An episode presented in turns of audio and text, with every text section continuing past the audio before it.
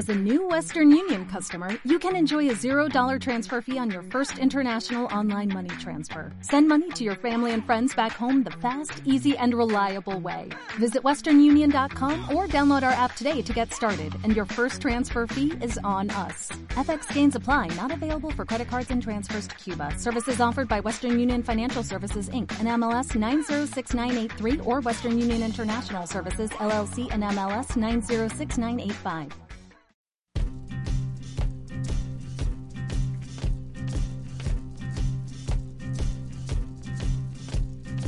Take me tonight. I'm an easy lover.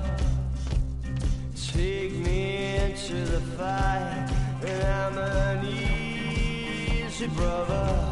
And I'm on fire.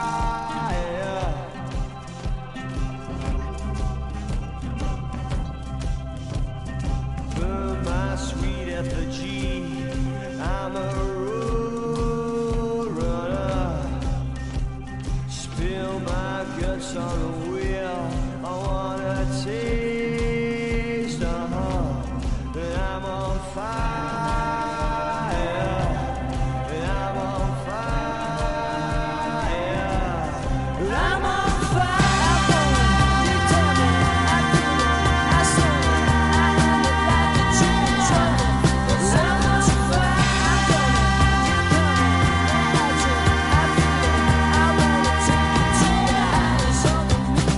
Hola, hola, bienvenidos después de dos semanas de ausencia o ausencia, según se mire, a The Fulham Anfield, el mejor, peor podcast de fútbol inglés. Está como siempre por aquí Ander Cotorro y antes de empezar, pues vamos a disculparnos porque de unas cosas y otras eh, no ha habido podcast en estas dos semanas y ha sido básicamente porque nos ha ido un poco como, como el Leeds en esta temporada. Lo que antes iba bien o medio bien, ahora ha salido totalmente mal. Porque cuando yo podía, Ander estaba enfermo. Cuando yo sí que podía. eh, bueno, al revés, cuando yo sí que podía, Ander estaba enfermo. Cuando Ander sí que podía, yo no podía por otra cosa. O sea que ha sido un poco lío. Y además eh, se ha unido estos días todo lo que pasó en el Santiago Bernabéu. Así que bueno, Ander, ¿qué tal estás? Bueno, creo que se notará en, en mi voz nasal el, por qué no se ha podido grabar podcast esta última semana, pero eso ha tenido un lado bueno, que es que he tenido tiempo para estar en casa con, en cierto modo, comillas, comillas, tiempo libre. Entonces he podido ver partidos de Premier y de este modo pues trabajar para que este podcast no solo te entretenga, sino que esta vez sí te informe. O por lo menos te dé una sea- opinión que se salga más allá de lo que se ve en los resúmenes. que sea útil, ¿no? Como útil son las lecciones de propaganda que venimos dando todas estas semanas con Junior Fashion Sakala, que a lo tonto va a jugar una final europea. Sí, sí. ¿eh? Para los haters. Ala, venga. Como gane Ander, eh, este buen hombre, la final de la Europa League, yo no me contengo. ¿eh? Que yo levante- quizás voy a Sevilla a darle un abrazo. Que levante la mano el que pensaba cuando hicimos la coña de, de Fashion Sakala que iba a estar cerca de ganar un, un título europeo. O sea, ¿tú eres consciente que Ari Chaduriz no tiene ningún título europeo y Fashion Sakala puede tener uno? Puede tener uno. Y además eso al final sube caché. No sé si se está jugando o no, pero de hecho Creo- voy a mirarlo ahora mismo. Pero Pero, en- me en lo que lo parece miras- de las mejores cosas de mi vida. En lo que lo miras, te aprovecho para decir que me dio por empezar una partida en el Football Manager con el Celtic de voy a hacer una temporada a ver cuántos puntos consigo arrasar y ya la quito. Y el primer derby de, de Old Firm contra el Rangers es un empate a dos en el que el Rangers me empata en el 90 con gol de tu amigo. De papá. De papá. Cosa que me llevó a cagarme en toda su familia, desde el primero hasta el último, con respeto. Bueno, de, su- de su mm, él virtual, no de su él real. Pues mira, a lo tonto esta temporada ha jugado 48 partidos, 26 en Liga Escocesa, 7 goles, 2 asistencias. O sea que, oye, desde el banquillo y para la rotación decente. En la Europa ha jugado 10 partidos, 346 minutos, hay que decirlo. O sea, no, no es tituladísimo, ni mucho menos. No ha metido ningún gol, pero bueno, oye, que, que ahí está, eh, Don Junior. Pero ¿sabes quién sería buena competencia para Junior? Aunque no se va a poder dar, por desgracia esa fantasía no la vamos a poder ver, pero ¿sabes quién sería buena competencia para él? ¿Quién?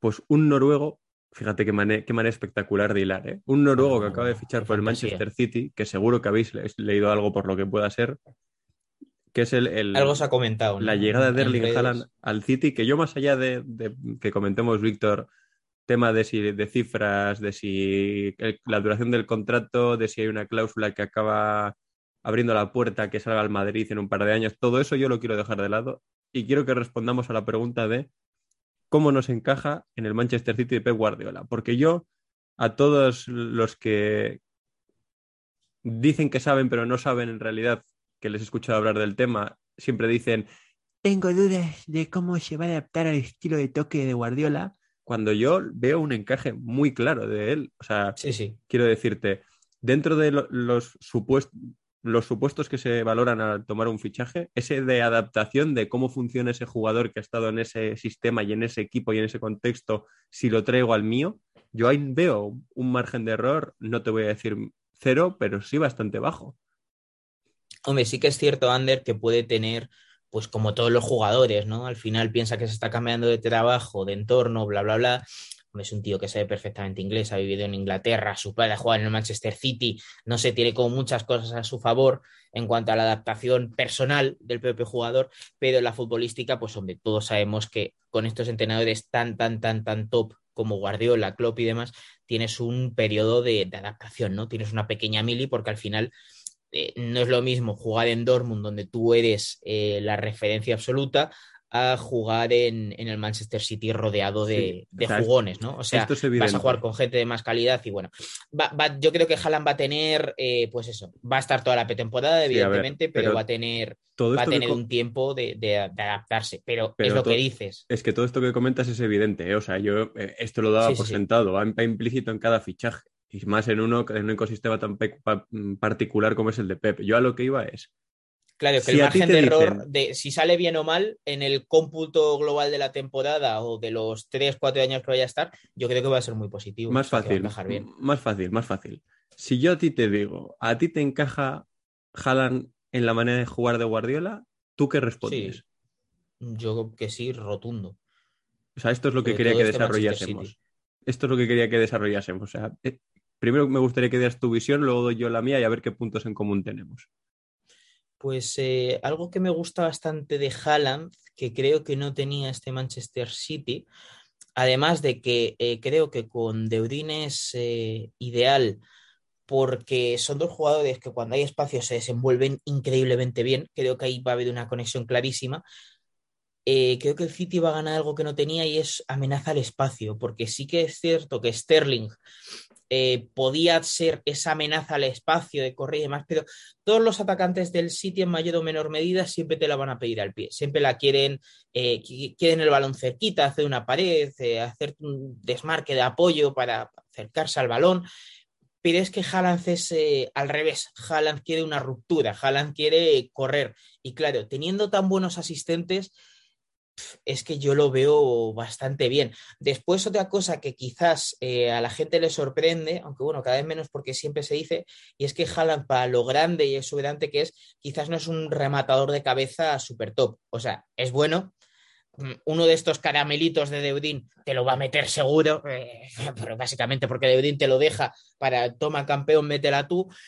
Pero eh, creo que además ese factor de su juego, con la cantidad de balones que va a recibir por alto, ya sea de Mares después de desbordar, del que esté a la izquierda, que posiblemente sea Foden, o, estos balones de, de que hemos dicho, creo que va a mejorar muchísimo en esos remates de cabeza porque no hay más que verle, el potencial está ahí de ser un grandísimo rematador por arriba. Así que yo creo que eso es principalmente lo que le va a aportar al City, lo que aún no tiene, pero estoy seguro que va a tener, y lo que tiene ya, que es ese desmarque bestial, que creo que es lo que nos fijamos todos de él, ¿no? En un principio, cuando irrumpió con el Salzburgo y el Borussia Dortmund, era su capacidad de inventarse desmarques al espacio, porque como es tan rápido y tan grande, se, se los inventaba, pues siempre pillaba la defensa eh, de lado, aunque fuesen desmarques cortos, ¿no? Porque como el tío es tan rápido, pues ¿cómo le vas a parar? Es que es muy difícil, te, te da dos tancadas y ya está solo, ¿no? Mm. Así que creo que eso va, va, a ser bestial para el City porque por fin eh, van a tener, eh, bueno, ya tenían al Kun, ¿no? Pero el Kun ya está viniendo a menos. Eh, pero por fin van a tener uno de estos delanteros eh, de, de- voracidad pura y dura, ¿no? Porque el Kun, si bien es cierto que es un goleador extraordinario, posiblemente el mejor jugador que ha pasado por el Manchester City, no era ese perfil, no era ese perfil Haaland. Y ahora creo que Guardiola lo tiene y que va a encajar seguro, vaya. Mm.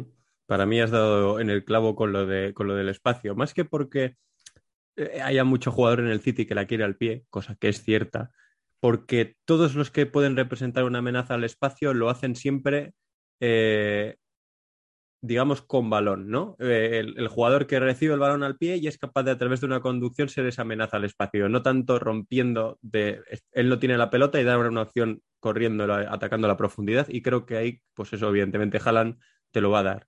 Después, porque creo que es un jugador que al, al apoyo, o sea, lo que es cuando la va a pedir a que dámela al pie, majo, es bastante mejor de lo que nos pensamos y que tiene también la capacidad de cuando la coge girarse y conducir, por ponerte diferentes situaciones. Si él, ante una red, me imagino como todas las defensas le van a jugar al sitio, le juegan al sitio normalmente que es replegados, bloque medio bajo, él baja a recibir o una de dos, o hace que un defensor le persiga, que un central le persiga o un rival le persiga, por lo tanto, un espacio va a quedar libre detrás, que evidentemente en un equipo de Guardiola va a ser bien ocupado por otro compañero, dando pie a Haaland deja de cara, por lo tanto, acaba llegando el balón a ese espacio libre, o bien no le persigue nadie y consigue el espacio para controlar, girarse y iniciar una de esas arrancadas. mm, Recordarás aquel vídeo de Diego Carlos a campo abierto, que es Haaland controla, se gira, encara a Diego Carlos y Diego Carlos en vez de ir a meterle el pie, recula como si no hubiera un mañana porque se le viene un tren de mercancías delante.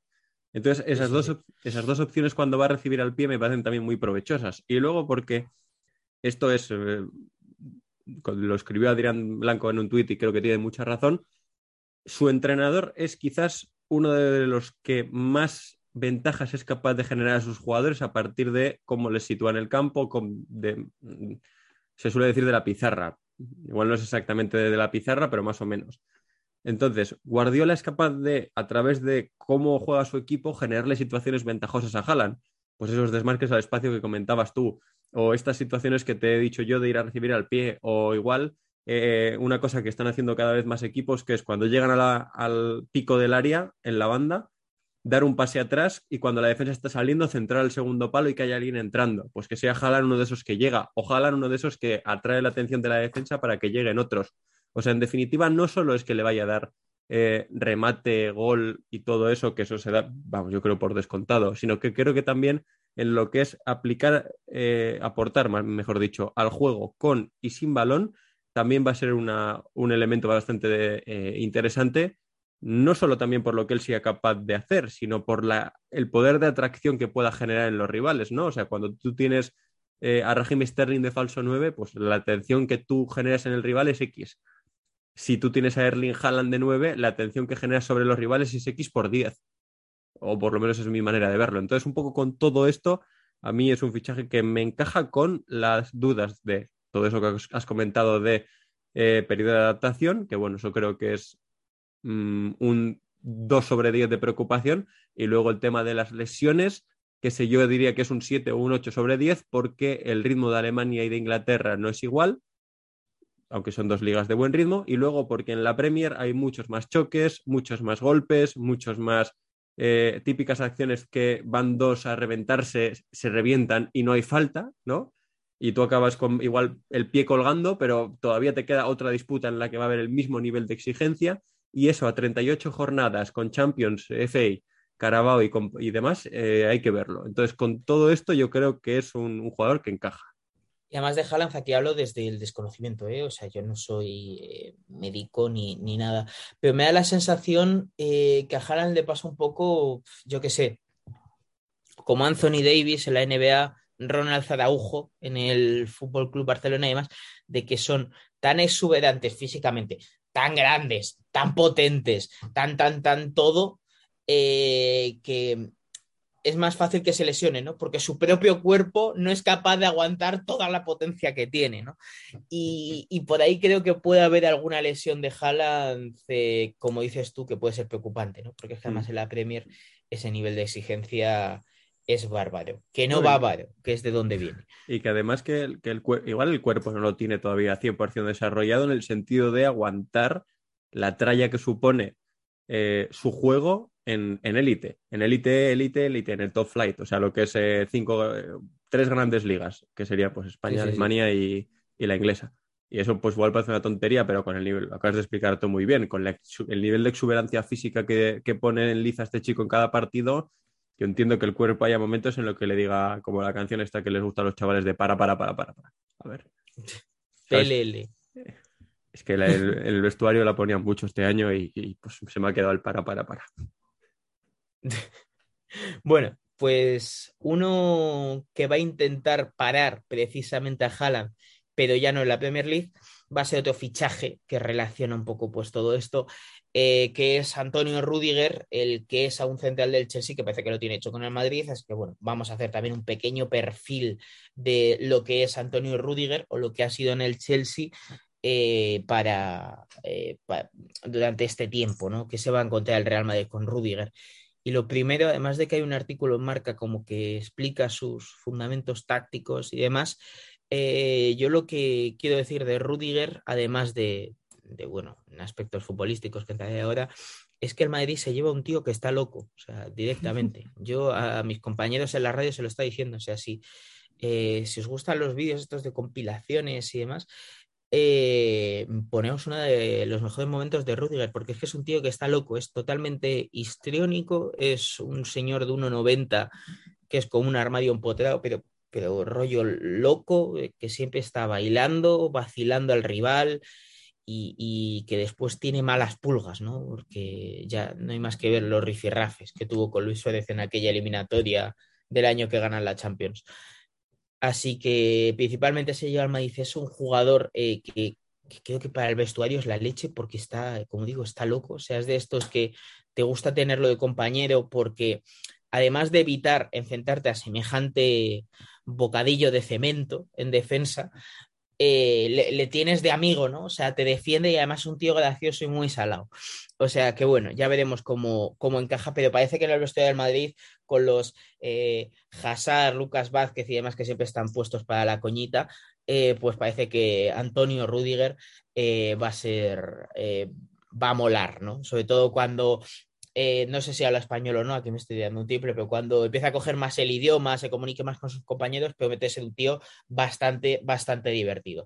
Después, futbolísticamente, eh, me ha sorprendido bastante en las tertulias y demás, bueno, eh, como comprenderéis, pues yo trabajo en el Larguedo, la única, la única que escucho por las noches es la del Larguedo, o sea que voy a recurrir aquí a, a mi experiencia en el Larguedo. Me sorprendió que los tertulianos creyesen que es malo Rudiger con el balón o no tan bueno como cabría esperar. Y a mí precisamente lo que más me gusta de Rudiger, o sea, lo que ya se le ve es que es un defensor duro, agresivo, bla, bla, bla, pero con balón a mí es un jugador que no me disgusta para nada. ¿eh? Es que ahí volvemos a los que dicen que saben, pero en realidad no saben. Que es básicamente Ya, ya, la pero gente que va a esas tertulias. O sea, gente me- que no ha visto un partido más de. Rudiger más que Claro. contra el Real Madrid y dice, es malo por los pies. Pues no, chico, no, no es malo No, por me los pies. sorprendió además eh, mi querido Antonio Romero, narrador del Real Madrid, que claro, él le había narrado los dos partidos del Madrid y precisamente se casca una exhibición eh, increíble en el Bernabéu eh, que tiene varios chuts eh, en esa posición que tanto le gusta a él, que es eh, como 10 metros por detrás de la frontal, un poco en, tierra de nadie entre la frontal y el centro del campo. Tuvo un par de chuts desde allí que son muy peligrosos, son un jugador que le sabe pegar muy bien el balón. Eh, tiene varios pases de estos de seguridad que parece que no hacen nada, pero ya están moviendo a la defensa del otro equipo, de lado a lado. Eh, y, claro, yo creo que aquí eh, ha pesado de Rudiger ese fallo que tuvo con Mendy en el tercer gol de Benzema en Stamford Bridge, ¿no? Que al final, más que eh, ser malo o bueno con los pies, yo lo achaco más a un fallo de, concentración que tuvo en ese momento, en el peor momento posible, y bueno, pues se la comieron entre Mendy, Mendy y él, y además, bueno, también hay que darle mérito aquí a Benzema, que parece que solo es un error suyo, mucha fe de Benzema también de ir a buscar eso ahí, pero vaya, ya Sí. sabemos cómo es Karim con estas cosas. Pero eh, de- del tema Rudiger, yo insisto, eh, hombre, evidentemente, si tuviese que sacar el balón, si un central solo tuviese que sacar el balón, pues quizás Christensen, que es el que se va a ir al Barça, parece, eh, parece mejor, ¿no? Parece más fino. Pero Rudiger, yo ya digo que, que es que es un central súper útil. De hecho, mucho del circuito asociativo del Chelsea, esa salida de balón tan limpia que, que tuvo el año que ganado la Champions, se basaba en que Rudiger siempre era un poco como el factor X, ¿no? Porque Jorginho ya te lo esperas,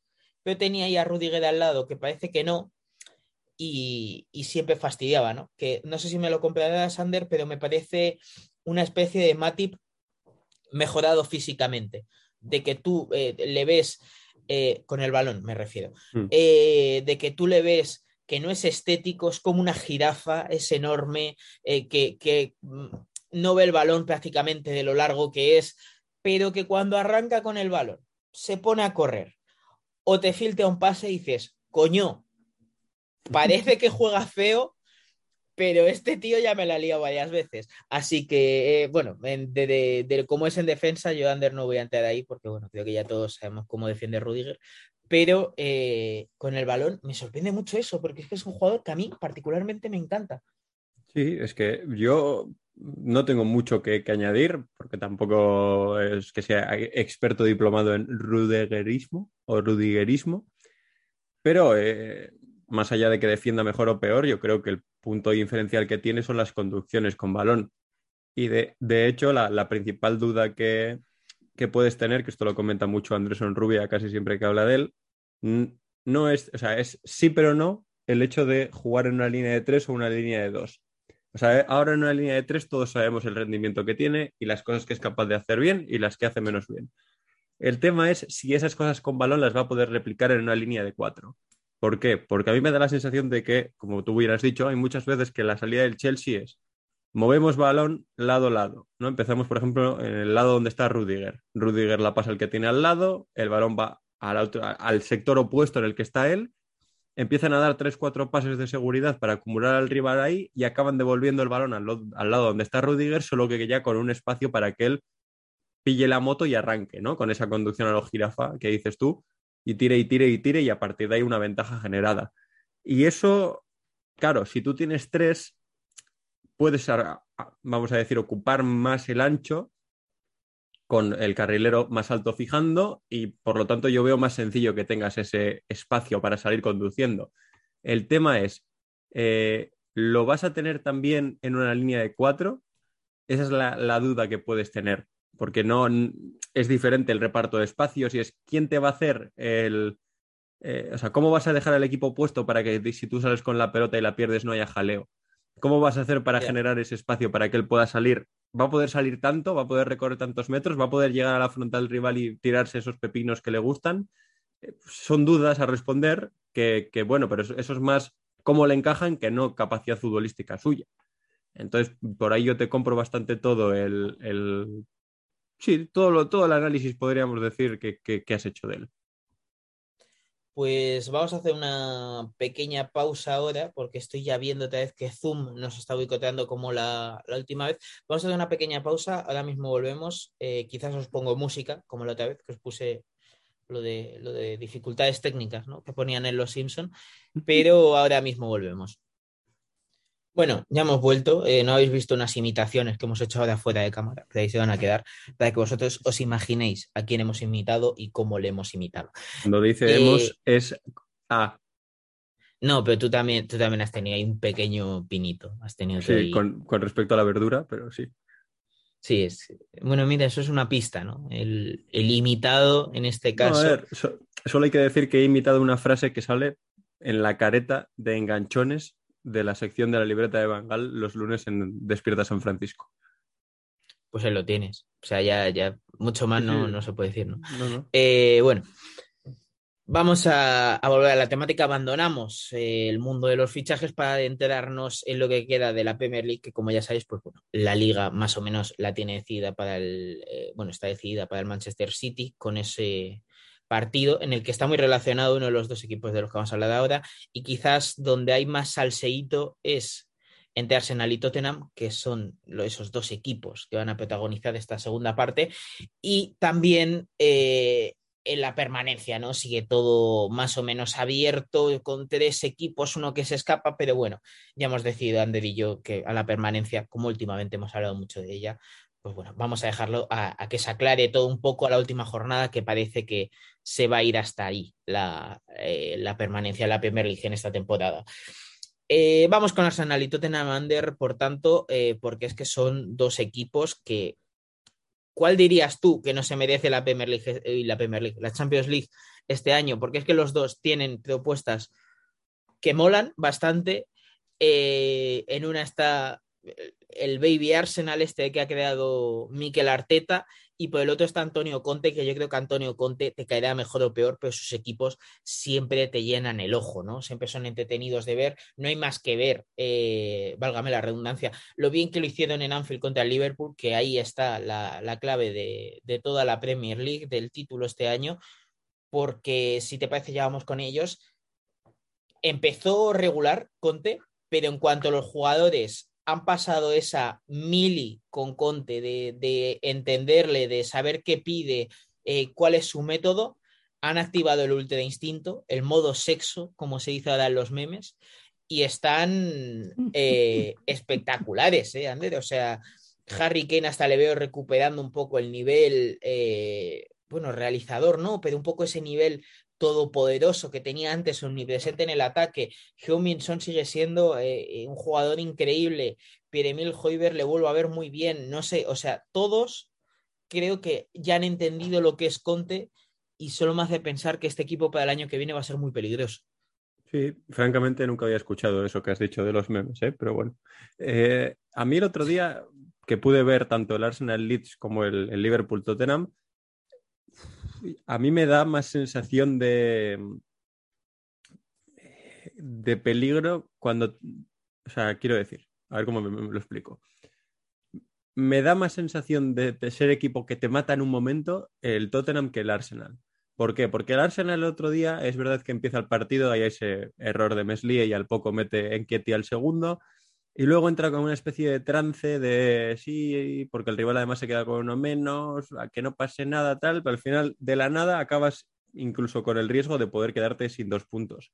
Porque al final 2-1 contra uno un equipo que tiene uno menos, pero la sensación de en cualquier momento me lo empatan estaba ahí. En cambio, el partido del, del Liverpool-Tottenham, a mí me daba una sensación de que cada vez que el Liverpool no, se acercaba al área del Tottenham. Primero, que había un muro ahí infranqueable, prácticamente infranqueable, y después, que cuando el segundo, tercer pase después de recuperar era bueno, o sea, no había pérdida, esa sensación de que Kane en cualquier momento va a coger y va, va a activar o bien a Kulusevski o bien a Son, o que Hoybier va a hacer algo que permita al equipo salir en tromba, está ahí y además con esa capacidad que tienen de, de, pues como en el gol que metieron, por ejemplo, de 3-4 pases, generarte una jugada de peligro muy buena y meter el, el, gol. Entonces va a ser interesante el partido de hoy, a ver qué versión vemos del, del Tottenham, porque estamos grabando en el día que se juega este partido. Eh, se juega en el, en el, nuevo estadio del Tottenham, entonces yo quizás no, no, me espero un Tottenham tan defensivo como si podríamos verlo en caso de que fuera la inversa, en caso de que el partido fuera en Londres, o sea, en, eh, en la zona Gunner y sobre todo creo que, que, el factor pegada es lo que se va a imponer. O sea, que, que, tener a Kane, a Son y a toda esta gente, habiendo hecho ya la mili, como bien comentas, es mejor que tener media puntitas que están muy bien, pero no una figura que sea tan intimidatoria de cara a, la portería rival como, como sí tienen los, los Spurs. Es que eso me da mucha eh, sensación el Arsenal, ¿no? Que es un poco equipo Mr. Wonderful, que cuando, eh, cuando ganas, hay veces que ganas y otras veces aprendes, ¿no? Y el Arsenal me da la sensación que ha aprendido mucho en estos últimos años, por eso están en esta situación en la que están de poder volver a la Champions League, pero me da la sensación de que eh, les queda aún mucho aprendizaje por, por delante, ¿no? Aún así, si no se clasifica el Arsenal esta temporada para, para Champions League, yo aún así lo evaluaría como una temporada muy beneficiosa para sí. todo el club, porque es que creo que todos los jugadores han dado un paso adelante, eh, sobre todo gente con la que había bastantes dudas, como yo que sé, eh, Ben White. La temporada de Ben White es, eh, hombre, sin muchos artificios, pero es buena, o sea, no, no puedes decir que lo ha hecho mal. Thomas Party ha dado un paso adelante importantísimo. eh, Tierney, bueno, Tierney era uno de esos con los que ya podías contar, pero Adam Ramsdale también ha tenido un tramo de temporada excepcional. Eh, Odegaard ha dado un paso adelante, ya creo que casi definitivo en, su carrera de, de, oye, ya se sabía que yo tenía talento, pero puedo ser muy bueno en un equipo de Champions. Eh, Bukayo Saka sigue creciendo, Smith Rowe también de cada puerta ha mejorado muchísimo. No sé, eh, creo que aunque el Arsenal eh, acabe teniendo ese sorpaso que se buscan siempre los aficionados de Tottenham y Arsenal, aunque acabe ocurriendo, eh, yo pienso de verdad que, es una temporada tremendamente beneficiosa. Y si se van a Europa League, casi que, hombre, a nivel monetario no, ¿no? Porque lo que te da la Champions League eh, a nivel dinero y a nivel eh, atracción de futbolistas está muy bien.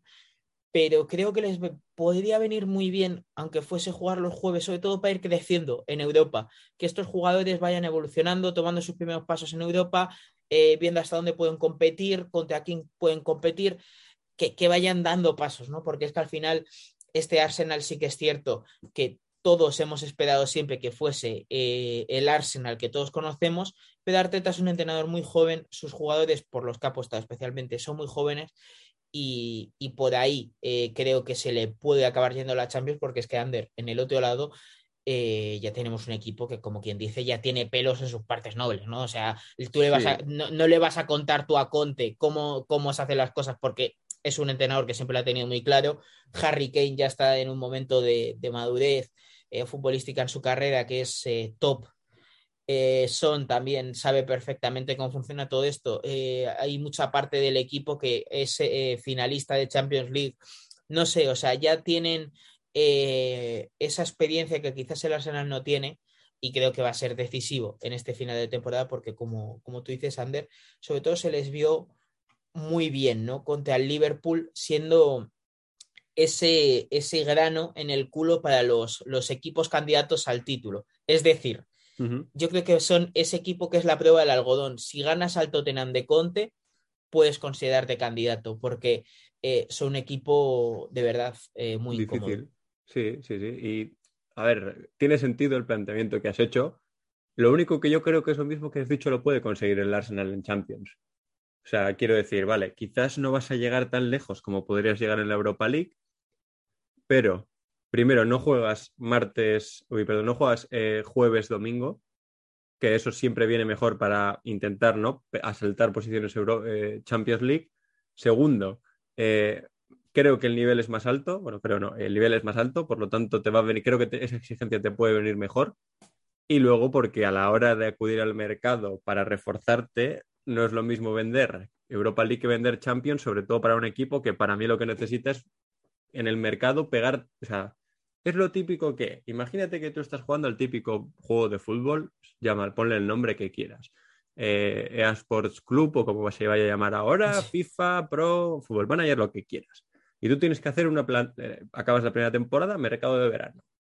Y dices, ¿qué hago? Ficho seis jugadores para rellenar huecos, plantilla más completa, o firmo tres gordos, o sea, tres cosas a lo gordo, ahí a jugador caro y que me va o sea, directo al once. Y yo creo que el Arsenal está más en lo segundo que en lo primero. Yo también. En, en ir a coger y decir, un punta, por Gabriel Jesús, 50 kilos, me lo estoy inventando los, eh, las cifras. Eh, un central mejor que los dos que tenemos, tanto dinero. Y un pivote mejor de lo que tenemos, tanto dinero. O igual el central lo podemos suprimir, pero el, el, el pivote y el punta yo creo que son 100% necesarios. Y con eso, pues empezar a construir. Lo que pasa es que, claro, para eso tienes que ganar a ese equipo que has definido tan bien, que es ese equipo incómodo, toca narices y tremendamente, mmm, yo diría que a estas alturas de la temporada es competi tremendamente competitivo, si no, no empatas en, en Anfield como sí. hicieron el otro día. Entonces, por ahí lo que está claro es que hoy vamos a tener un partido bastante importante, o sea, bastante decente de ver, además, que luego lo igual te lo pones y es un bocata de cemento, ¿eh? que, todo, que todo puede ocurrir. Pero bueno. Sí, pero siempre eh... tiene. Yo creo que va a ser uno de estos partidos típicos de, del derby del norte de Londres que son como muy tensos, eh, que en cualquier momento sabes que puede pasar algo, no Mm. sé, esa sensación que me viene, me viene dando entre estos dos equipos en los últimos cinco años, ¿no? Que son como especialmente tensos, de que Sí, como que están todo el rato en el filo. eso sí. Y esto no lo había pensado antes de decir lo, lo que he comentado antes. A ver qué Tottenham vemos, teniendo en cuenta que todo lo que no sea ganar es equivalente a Champions League para otro año. Porque son Sí. cuatro puntos de diferencia. Una victoria del Arsenal lo deja todo visto para sentencia, porque quedarían dos puntos, uy, dos partidos, seis puntos, siete de diferencia. Un empate dejaría todo como está, que viene a ser que el Arsenal con puntuar en la siguiente jornada ya lo tiene más o menos hecho. Y una victoria tuya es lo que reabre todo porque te pones a un solo punto. Entonces, vamos a ver ahí, aunque estoy viendo el- en los últimos eh, estados de forma, cuatro victorias seguidas Arsenal, Tottenham viene de sacar cinco puntos de los últimos nueve, dos empates y una victoria.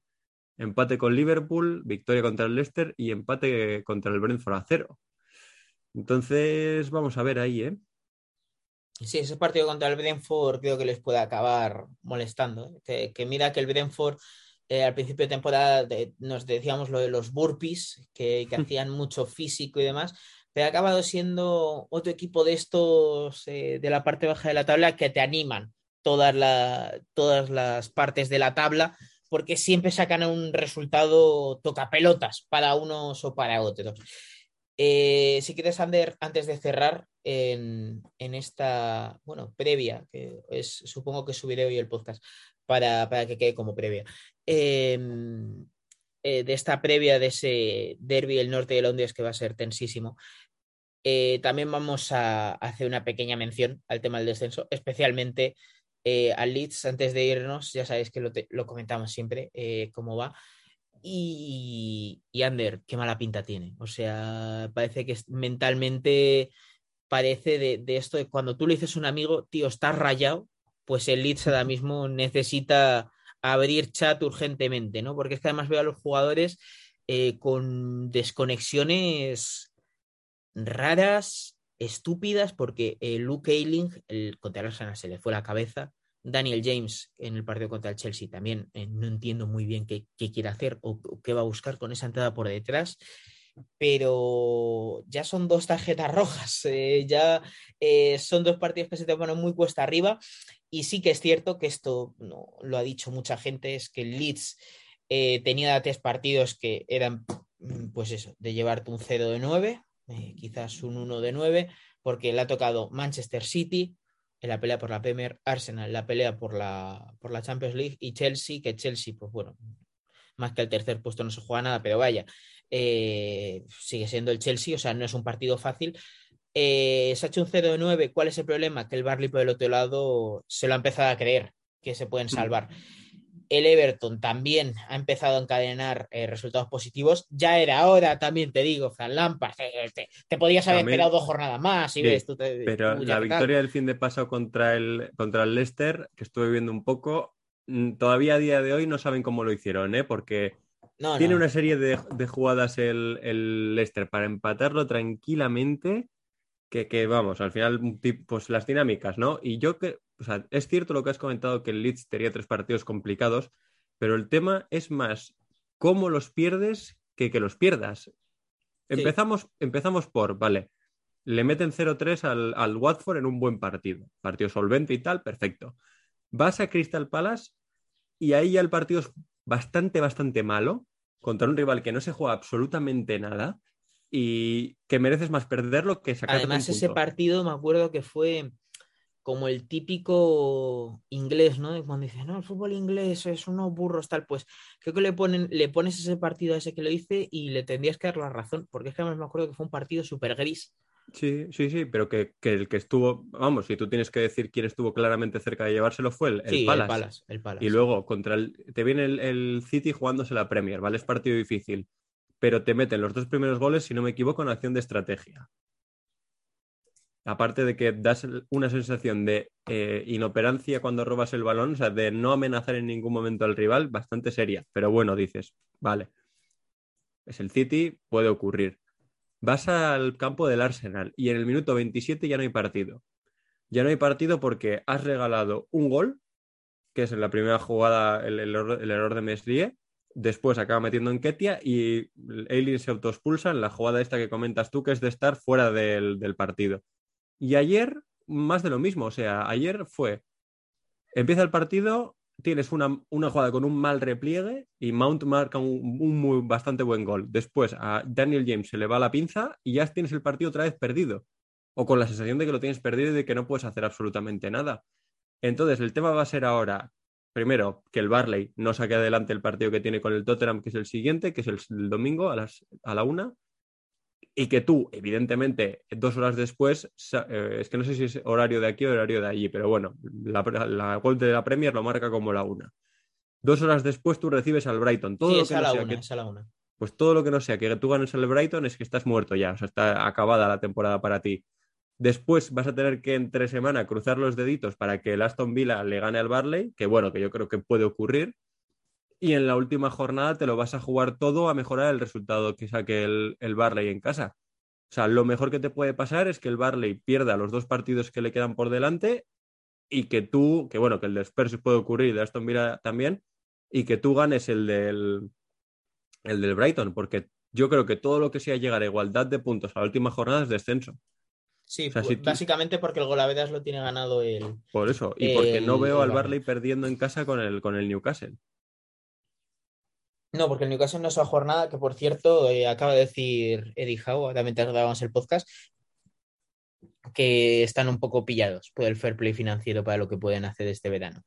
Así que veremos, veremos qué pasa con Newcastle y todo este tipo de equipos que se van a quedar en la Premier League, aunque de momento lo que nos incumbe, que es lo que vamos a hablar en esta segunda parte del podcast, es primero lo que pasa por arriba, con esos dos equipos del norte de Londres matándose por, por una pieza, una pieza, una plaza más bien eh, de, de Champions League. Ojalá tener una pieza, ¿eh? o sea, que te clasifiques y tener un trozo de metal. Toma. No, una En pieza de reun- pastel, podías haber dicho. Sí, una pieza del pastel, también, también. Mira, eh, buen, buena solución, sí, señor. Y también por, por abajo, ¿no? En, en ese descenso que promete ser dramático, ya sea para unos o para otros, porque por cierto, el Barley está dándolo todo para, para salvarse. O sea, si se salvan, Sí. eh, no se debería llevar nadie las manos a la cabeza porque se lo están currando bastante. Y lo que Pues no bueno. cabe duda es que hoy en el, en el derby de Londres los del Leeds van con el Tottenham. Sí, Porque, porque, si así. no cambia claro, mucho claro. la película. Pues bueno, eh, nosotros nos vamos a ir yendo, no sin antes recordaros que os echéis crema. Yo ya me he quemado en este, en este año. Ojo, o sea, ¿ya? Sí, ya me, ya me he quemado. Me quemé en Semana Santa, de hecho. Así que bueno, pues eh, es lo que hay, ¿no? O sea, yo ya esto os lo, os lo hice, no alguien que se echa crema, sino alguien que no se la echó. Echaos crema, chicos, no, no os queméis. Id por la sombra, si se puede, que ya, ya por lo menos en Madrid hace bastante calor. Eh, os dejamos con un temazo que lo tengo por aquí apuntado y se llama They Call Me Tiago de Tiago Z. No, no voy a pronunciar Tiago porque no, no, me da, no me da la lengua. Puedo, puedo acabar con esto. Así que bueno, os dejamos con esta canción. Se la dedicamos pues, bueno, a, a Tiago Alcántar, por ejemplo, que se llama They Call Me Tiago. Bueno, eh, os dejamos con, con esta canción, como digo, y os esperamos ahora sí que sí, seguro, prometido, la semana que viene, después de estas dos de ausencia que hemos tenido. pues, porque somos eh, dos patas un banco, ¿no? O sea, no, no- no hay mucho más, no hay mucho más análisis. Pues bueno, hasta la semana que viene. Chao. Adiós.